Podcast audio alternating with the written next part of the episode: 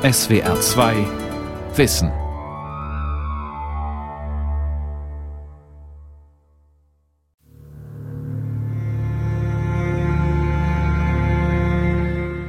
In einer kalten Novembernacht des Jahres 1577 erscheint ein Komet über dem württembergischen Leonberg, der Heimatstadt Johannes Keplers. Seine Mutter führt den damals erst sechsjährigen Buben auf eine Anhöhe, um zu beten und so drohendes Unheil abzuwenden. Kometen, so glaubt man damals, seien mit ihren feuerspeienden Schweifen Warnungen Gottes vor Kriegen, Seuchen oder anderem Unglück. Der kleine Johannes betet so gut er kann mit seiner Mutter, aber er ist zugleich von der Himmelserscheinung verzaubert. Wurde der Himmel seiner kindlichen Fantasie damals zum rätselhaften Sehnsuchtsort? Johannes Kepler, Astronom, Mathematiker und Naturphilosoph. Eine Sendung von Marianne Toms. Vor vier Jahrhunderten entdeckte Johannes Kepler drei epochale Gesetze über die Bewegung der Planeten des Sonnensystems. In der Raumfahrt spielen Keplers Laws bis heute eine Rolle. Das Leben des Entdeckers kennen aber nur wenige. Am 27. Dezember 1571 kommt Johannes Kepler in Walderstadt nahe Stuttgart als Siebenmonatskind zur Welt, schwächlich und anfällig für Krankheiten. Von einer Pockeninfektion in seinem dritten Lebensjahr bleibt eine lebenslange Sehschwäche zurück. Keplers Eltern sind Protestanten. In der freien Reichsstadt leben sie inmitten einer katholischen Mehrheit, ohne eigenen Pfarrer, ohne eigene Kirche – eine Folge der tiefen religiösen Spaltung im Deutschen Reich. Seinen Vater Heinrich, Sohn des Schankwirts und Bürgermeisters Sebald Kepler, beschreibt der heranwachsende Johannes als jähzornig und launisch. Ein schroffer Mann, zu Streit und Schlägen geneigt. Über seine Mutter Katharina, Wirtstochter und Kräuterfrau aus Eltingen, sagt er: Sie ist oft zu schnell mit dem Mundwerk, aber gescheit und mit ihren heilkräftigen Tinkturen hilfreich gegen Kranke. Dreimal verdingt sich der trunksüchtige Vater als Söldner bei den Spaniern im Krieg gegen die aufständischen Niederlande. Sein Sold reicht zwar für einen Umzug der Familie in das protestantische Leonberg und für ein kleines Haus mit Feld und Wiesen, aber mit dem Vater kehren auch Streit und Gewalt in die Familie zurück. Sein drittes Söldnerabenteuer endet schließlich tödlich. Der aufgeweckte, mathematisch begabte Johannes besucht unterdessen auf Drängen seiner Lehrer die Lateinschule, allerdings nur im Winter, denn bei Aussaat und Ernte muss er in der elterlichen Landwirtschaft helfen. Ich hasste die Qual, kraftlos mit Egge und Pflug die Furchen zu ziehen. Es zog mich zu den Büchern. Er will Theologe werden. Seine Mutter ist stolz darauf. Sein Vater hatte noch gehöhnt, da er ja sonst zu nichts taugt. Zunächst muss er die strengen Klosterschulen in Adelberg und Maulbronn durchstehen, mit glänzenden Leistungen, aber auch mit den schlechtesten Sitten, wie er selbstkritisch gesteht. Er prügelt sich, provoziert Mitschüler durch beißenden Spott und verbessert vorlaut seine Lehrer. Mit 18 Jahren tritt Johannes Kepler sein Theologiestudium als herzoglicher Stipendiat in Tübingen an.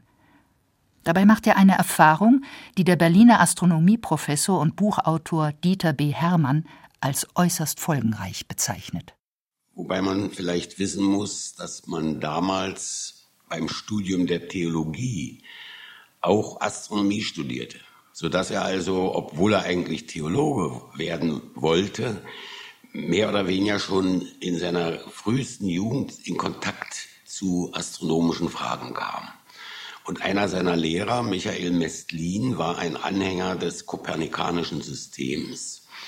Und das hat den jungen Kepler sofort begeistert. Obwohl es ja natürlich keinerlei Beweise dafür gab, dass Kopernikus mit seiner Lehre von der Mittelpunktstellung der Sonne im Weltall recht hatte. So sitzt die Sonne auf ihrem königlichen Thron und regiert ihre Kinder die Planeten, die sie umkreisen. Johannes Kepler liebt diesen Kernsatz aus dem Weltbild des Kopernikus. Der hatte 1543 die geozentrische Theorie des Ptolemäus umgestoßen, die Sonne in den Mittelpunkt des Kosmos gerückt und die Erde zum bescheidenen Planeten erklärt. Seitdem tobt ein erbitterter Kampf zwischen Anhängern des Kopernikus die dabei Kopf und Kragen riskieren, und mächtigen Gegnern. Selbst der Reformator Martin Luther lehnte das Weltbild des Kopernikus unter Berufung auf die Bibel ab. In diesem Spannungsfeld wird Kepler zum leidenschaftlichen Kopernikaner, ohne jedoch seinem Glauben abzuschwören. Seine Magisterprüfung an der Tübinger Universität besteht Kepler als zweitbester unter 15 Kandidaten. Aber das Thesenpapier zu seiner Abschlussarbeit wird wegen verfänglichen kopernikanischen Ansichten von der Philosophischen Fakultät abgelehnt. Noch vor Ende seines Studiums drängt die Universität den unbequemen Studenten, eine Lehrstelle für Mathematik an der Evangelischen Stiftsschule in Graz anzunehmen, in der katholisch regierten Steiermark. Doch setzte ich alle Hoffnung auf eine versprochene Rückkehr nach Tübingen, um eines Tages doch noch Theologe zu werden. So weit kommt es aber nie, denn Johannes Kepler erkennt in Graz seine Berufung zur Astronomie. Zunächst unterrichtet er an der Stiftsschule Mathematik. Als sogenannter Landschaftsmathematiker, dem zweiten Teil seines Amtes, muss er auch Jahreskalender entwerfen. Dabei zeigt er mit Vorhersagen für Wetter, Gesundheit und politische Ereignisse einen auffallenden Hang zur Astrologie. An einem gewöhnlichen Unterrichtstag zeichnet der mittlerweile 25-jährige Lehrer wieder einmal geometrische Figuren an die Tafel – da überkommt ihn jene Überlegung, die ihn endgültig in die Arme der Astronomie treiben wird. Gott habe das Universum nach geometrischen Grundsätzen geschaffen. Darum müsse es auch mit geometrischen Methoden erkennbar sein. Von da an empfand ich keinen Überdruss mehr an der Arbeit. Tage und Nächte habe ich mit Rechnen zugebracht, suchte entlang kopernikanischer Formeln geometrische Verhältnisse in Gottes Schöpfung. Siehe, lieber Leser, nun hast du den Stoff zum ganzen vorliegenden Büchlein. Mysterium Cosmographicum, Weltgeheimnis, nennt Kepler sein erstes astronomisches Werk.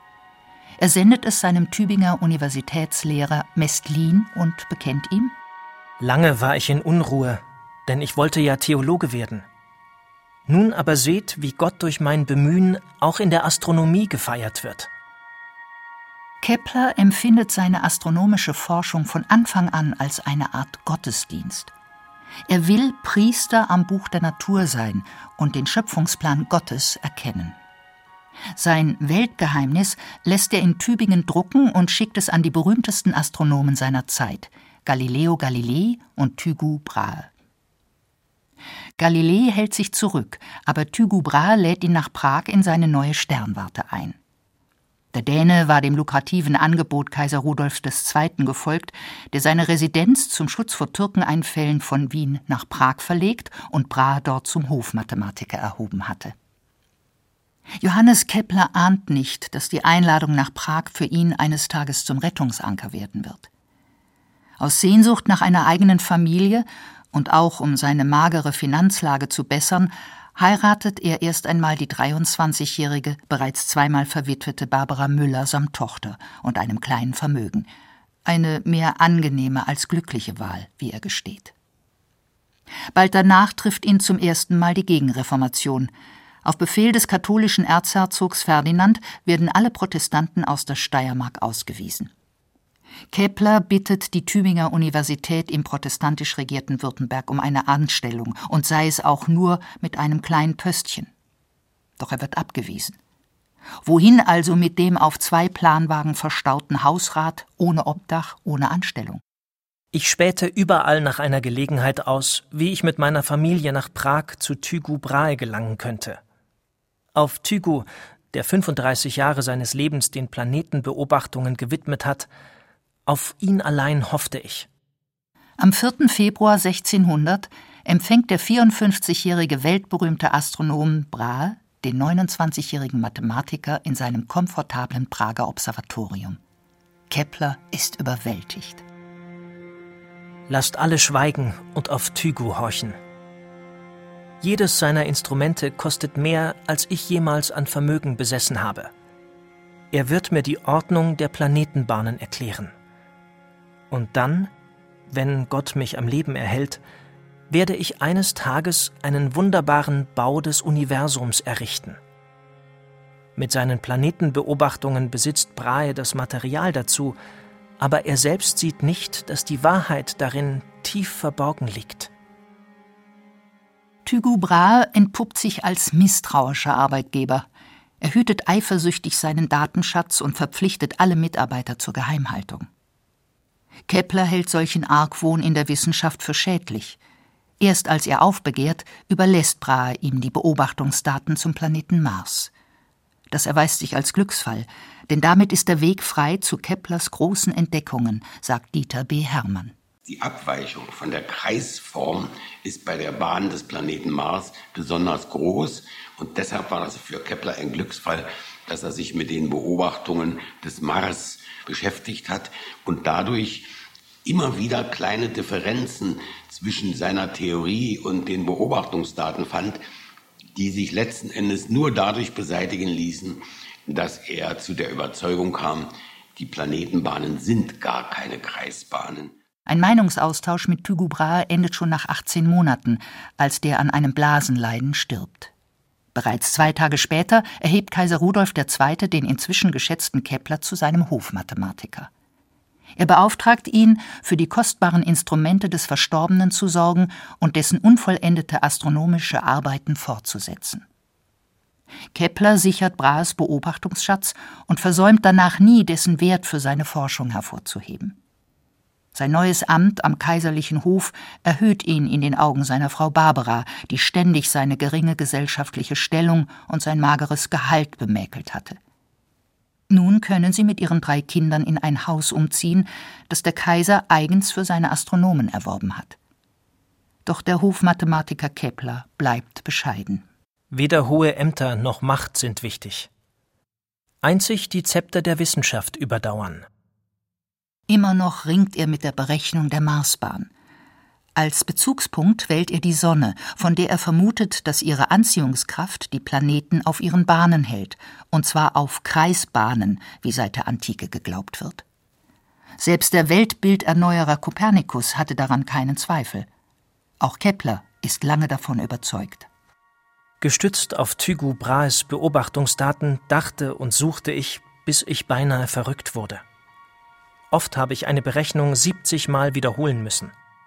Die Diskrepanzen, die durch seine fünfjährigen Berechnungen sichtbar werden, zwingen ihn schließlich, die Kreisbahntheorie fallen zu lassen. Die Schlussfolgerung ist ganz einfach, dass die Bahn des Planeten Mars kein Kreis ist. Sie buchtet sich an beiden Seiten ein und an beiden einander entgegengesetzten Enden aus. Eine solche Figur heißt ein Oval. Nach einigen weiteren Berechnungen kann Kepler die genaue Gestalt der Marsbahn definieren. Die Bahn ist eine vollkommene Ellipse. Jeden Schritt dahin und alle weiteren Erkenntnisse, ohne auch nur einen einzigen seiner Irrtümer auszulassen, hält Kepler in seinem berühmten Werk Neue Astronomie fest. Darin erfährt die Welt 1609 zum ersten Mal von seinen bahnbrechenden Entdeckungen. Also das erste Gesetz habe ich eigentlich eben schon gerade erklärt, dass die Planeten sich in elliptischen Bahnen bewegen. Das zweite Keplersche Gesetz, sehr interessant, sagt nun, dass eine Verbindungslinie von der Sonne zur jeweiligen Position des Planeten in gleichen Zeiten immer gleich große Flächen überstreicht.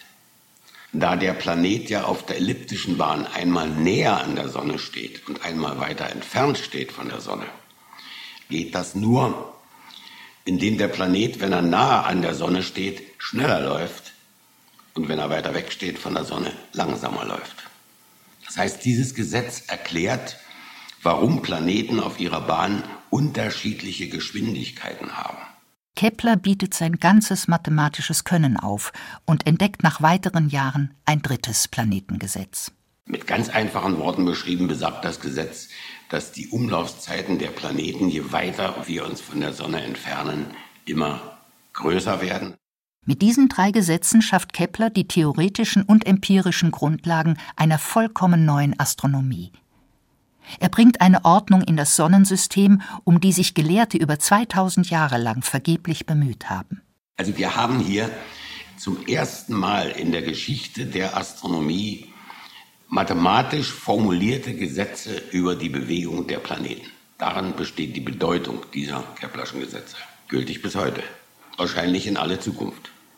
An Kepler kommt niemand vorbei. Schon wenn Sie einen Satelliten starten wollen, dann spielen natürlich die Keplerschen Gesetze immer eine entscheidende Rolle. Eine öffentliche Ehrung, die er sich erhofft hatte, bleibt Kepler versagt. Er ist enttäuscht, aber er resigniert nicht. Wohlan, ich werfe den Würfel. Ich forsche für die Gegenwart oder die Nachwelt. Mir ist es gleich.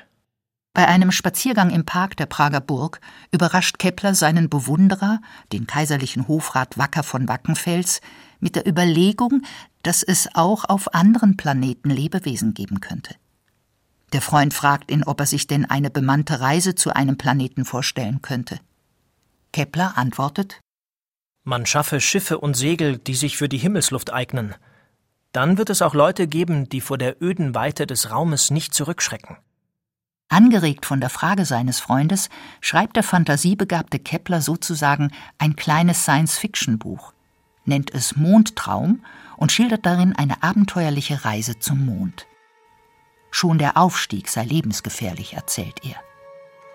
Die Anfangsbewegung ist für den Reisenden die schlimmste, denn er wird so emporgeschleudert, als wenn er durch die Kraft des Pulvers gesprengt über Berge und Meere dahinflöge. Während des rasanten Aufstiegs hat er dann eine ungeheure Kälte und Atemnot zu erleiden. Später werde die Reise leichter, schreibt Kepler.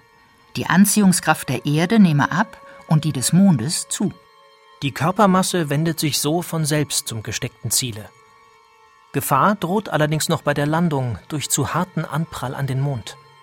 Kepler nähert sich so auch dem Geheimnis der Gravitation, das Isaac Newton erst 80 Jahre später entschlüsseln wird. Im Mondtraum sinniert er über die Ursache von Ebbe und Flut und entwirft eine Geographie des Erdtrabanten mit Bergen und Tälern, wie sie bis dahin kein Auge gesehen hat. Zwei Jahre später, 1610, erreicht ihn aus Italien die sensationelle Nachricht, dass Galilei mit Hilfe eines selbstentworfenen Fernrohrs vier Jupitermonde entdeckt hat. Kepler ist begeistert und nennt sie Satelliten. Jetzt zeigt uns auch die Sinneswahrnehmung Gestirne, die um den Jupiter kreisen, wie der Mond um die Erde. Die Nachricht versetzt ihn in einen neuen Schaffensrausch. Den ganzen Frühling und Sommer arbeitet er an einem Lehrbuch über Fernrohre, Linsen und Brillen. Selbst seine Kurzsichtigkeit, durch die er den fernen Mond manchmal doppelt oder dreifach sieht, macht er in der Dioptrik zum Forschungsgegenstand. Noch vor der Entdeckung des Brechungsgesetzes fasst er den Gedanken, dass das Licht, das jeder Gegenstand aussendet, durch andere Medien gebrochen wird. Auch das Auge funktioniere so. Kepler ist der Erste, der das menschliche Auge und optische Linsen wissenschaftlich erklärt, mit konkreten Verbesserungen im Bau von Fernrohren und damit in der Astronomie. Das Fernrohr ist entdeckt worden, indem man zwei Brillengläser hintereinander hielt, aber eben nicht auf der Basis einer wissenschaftlichen Theorie. Kepler hat in seiner großen Dioptrik die wesentlichen Grundlagen für die Berechnung von Strahlengängen in Fernrohren aufgezeigt und hat somit die Optik in eine Wissenschaft verwandelt, sodass man also nach Kepler wusste, was man tun muss, um ein Fernrohr wirklich zu bauen mit bestimmten Eigenschaften. Eben noch ist Kepler beglückt, die von Galilei entdeckten Jupitermonde selbst in vielfacher Vergrößerung durch ein entliehenes Fernrohr zu sehen, da trifft ihn ein großes persönliches Leid. Durch eine Pockenepidemie verliert er seinen geliebten Sohn Friedrich und kurz danach auch seine Frau Barbara. Als sein wissenschaftsfreundlicher Arbeitgeber Kaiser Rudolf II. 1612 stirbt, verlässt Johannes Kepler niedergeschlagen Prag, die Stadt seiner größten Erfolge. Mit zwei mutterlosen Kindern kehrt er zurück in die österreichische Provinz. Rudolfs Nachfolger Kaiser Matthias hat ihn zwar noch als Hofmathematiker bestätigt, sieht den überzeugten Protestanten aber lieber im fernen Linz. Dort fertigt der hochgelehrte Mann als Landesmathematiker nun wieder Karten und Kalender und unterrichtet an der evangelischen Stiftsschule Mathematik. Er ist fast mittellos, denn der kaiserliche Hof schuldet ihm die stattliche Summe von 12.000 Gulden an Monatsgehältern. Nach bald zwei Jahren der Trauer heiratet Johannes Kepler wieder. Seinen Kindern zuliebe Und um seiner Einsamkeit zu entfliehen, wählt der 44-Jährige unter elf Kandidatinnen die 24-jährige Susanne Reutinger zur Frau. Sie ist allen anderen überlegen. Voll Liebe, bescheiden, sparsam, fleißig, meiner Arbeit zugetan und liebevoll zu den Stiefkindern. Mit ihr und auch den Kindern, die sie gemeinsam haben, ist Kepler glücklich. Ein fürsorglicher, zärtlicher Mann und Vater. Ihm fehlt nur die lebhafte Prager Wissenschaftsszene. Verantwortungsbewusst macht er sich an die sogenannten Rudolfinischen Tafeln, ein noch offenes kaiserliches Auftragswerk, ein Sternenkatalog für Seefahrer, Astrologen und Astronomen. Kepler errechnet dafür in jahrelanger Präzisionsarbeit Regeln zur Vorhersage von Planetenstellungen. Er prognostiziert Sonnen- und Mondfinsternisse und verzeichnet 1005 Sternenorte. Ein lang erwarteter Beitrag zur praktischen Astronomie. Und das war das erste moderne Tafelwerk, von dem man sagen kann, dass es für viele, viele Jahrzehnte in der Zukunft hineingewirkt hat und immer wieder als das zuverlässigste Tafelwerk benutzt wurde. Seit Beginn seiner Himmelsforschung beherrscht Kepler der Grundgedanke einer von Gott geschaffenen Weltharmonie. Danach hat er immer gesucht, darin sieht er das letzte Geheimnis des Universums. Und er möchte es mit einem umfangreichen Werk, der Harmonices Mundi, enträtseln. Doch er kann es nicht. Die Harmonie der Welt, ein Grundgedanke, der eigentlich ja gar nicht zu beweisen war. Wer sagt denn, dass die Welt harmonisch ist? Wer sagt denn, dass die musikalischen Harmonien irgendwas mit dem Aufbau des Planetensystems zu tun haben? Das Harmoniedenken von Kepler hat bei ihm wie ein, eine Art heuristisches Prinzip funktioniert. Und als Leitgedanke, wenn man so will, hat ihn ja auch tatsächlich zu seinen Erkenntnissen geführt. Das bedeutet allerdings nicht, dass der Harmoniegedanke nun auch die tatsächliche Struktur der Welt widerspiegelt.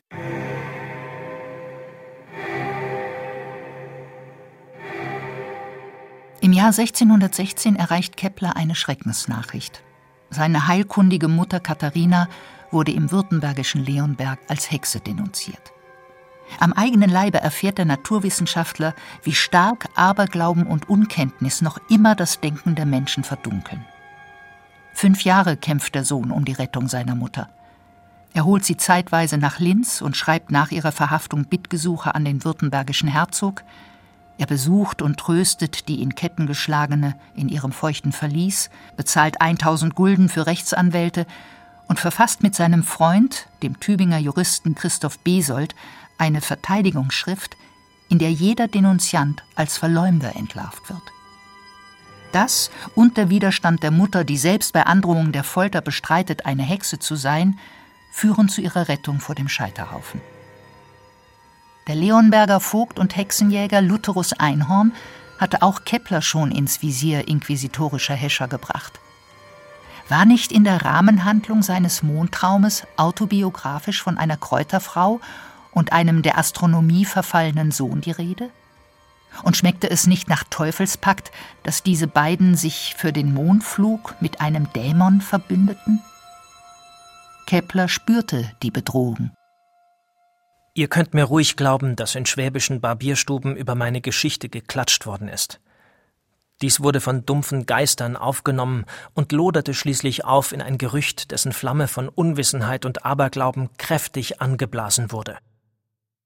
Die Gerüchte bleiben an Kepler hängen. Nur wenn er sich in schöpferische Arbeiten versenkt, wird er ruhig. Er verfasst ein astronomisches Lehrbuch, dem zum ersten Mal das heliozentrische Planetensystem zugrunde liegt. Er schreibt ein Werk über Kometen und hat sich dabei womöglich an jenes frühe Kometenerlebnis mit der Mutter auf der Leonberger Anhöhe erinnert. Als Hofmathematiker arbeitet er nun auch für den dritten Kaiser, den er erlebt, Ferdinand II., allerdings mit unguten Gefühlen denn vor Jahren hatte ihn dieser fanatische Katholik als Regent der Steiermark mit anderen Protestanten aus Graz vertrieben. Kepler, der auch Freunde unter Katholiken hat, setzt sich für eine Versöhnung der Religionen ein und gerät dabei immer wieder zwischen die Fronten. Tief beunruhigt erlebt er, wie katholische und evangelische Herrscher ihre Untertanen gegeneinander aufbringen und wie diese politisch-religiösen Konflikte 1618 in einen Krieg umschlagen, der 30 Jahre dauern wird. Ein Morden, das europaweit ganze Landstriche entvölkert und kaum eine Familie verschont. Auch Linz wird belagert. In Keplers Wohnhaus werden Soldaten einquartiert. Eine ganze Fahnenkohorte setzte sich in unser Haus. Bei Tag stören die Soldaten meine Studien, bei Nacht den Schlaf meiner Kinder. Fortwährend donnert der Geschützlärm. Meine Werke werden aus den Buchläden entfernt. Der Kaiser hat angewiesen, dass alle, die sich nicht zum katholischen Glauben bekehren wollen, bis Ostern 1626 das Land zu verlassen hätten. Erneut verliert Kepler sein Zuhause. Die Not treibt ihn und seine Familie ins schlesische Sagan, wo ihm Albrecht von Wallenstein, des Kaisers General, in seinem neuen Herzogtum Wohnung und Arbeitsmöglichkeiten anbietet. Im Gegenzug betrachtet der Feldherr Kepler als seinen persönlichen Astrologen, der ihm aus den Sternen lesen soll, wer seine verborgenen Feinde seien, wie lange der Krieg noch dauern könnte und welches Glück oder Unglück er dabei habe. Kepler lehnt das als nicht vorhersehbar ab und warnt vor blindem Aberglauben. Der empfindsame Wissenschaftler fühlt sich in Sagan als Fremdling, befürchtet auch dort gegenreformatorische Pressionen. Und tatsächlich ähnelt die Situation bald jener von Graz und Linz. Katholisch werden oder verschwinden, das fordert nun auch sein neuer Arbeitgeber Wallenstein. Die unsichere Lage eskaliert, als des Kaisers General auf Drängen neidischer Kurfürsten Anfang 1630 entlassen wird. Ein erneuter Hilferuf Keplers an die Universität Tübingen bleibt wieder ungehört. In dieser ausweglosen Lage geht er zum dritten Mal für sich und seine Familie auf die Suche nach einem Asyl. Der verzweifelte Versuch, eine neue Heimat zu finden, endet für Johannes Kepler 1630 nach 600 qualvollen Kilometern über Leipzig und Nürnberg ergebnislos in Regensburg. Dort ist der große Astronom, der so viele Fenster zur modernen Wissenschaft geöffnet hat, mit 58 Jahren entkräftet gestorben. Sein Grab wurde im Dreißigjährigen Krieg verwüstet. Nur sein von ihm selbst formulierter Grabspruch blieb erhalten. Den Himmel hab ich gemessen. Jetzt mess ich die Schatten der Erde.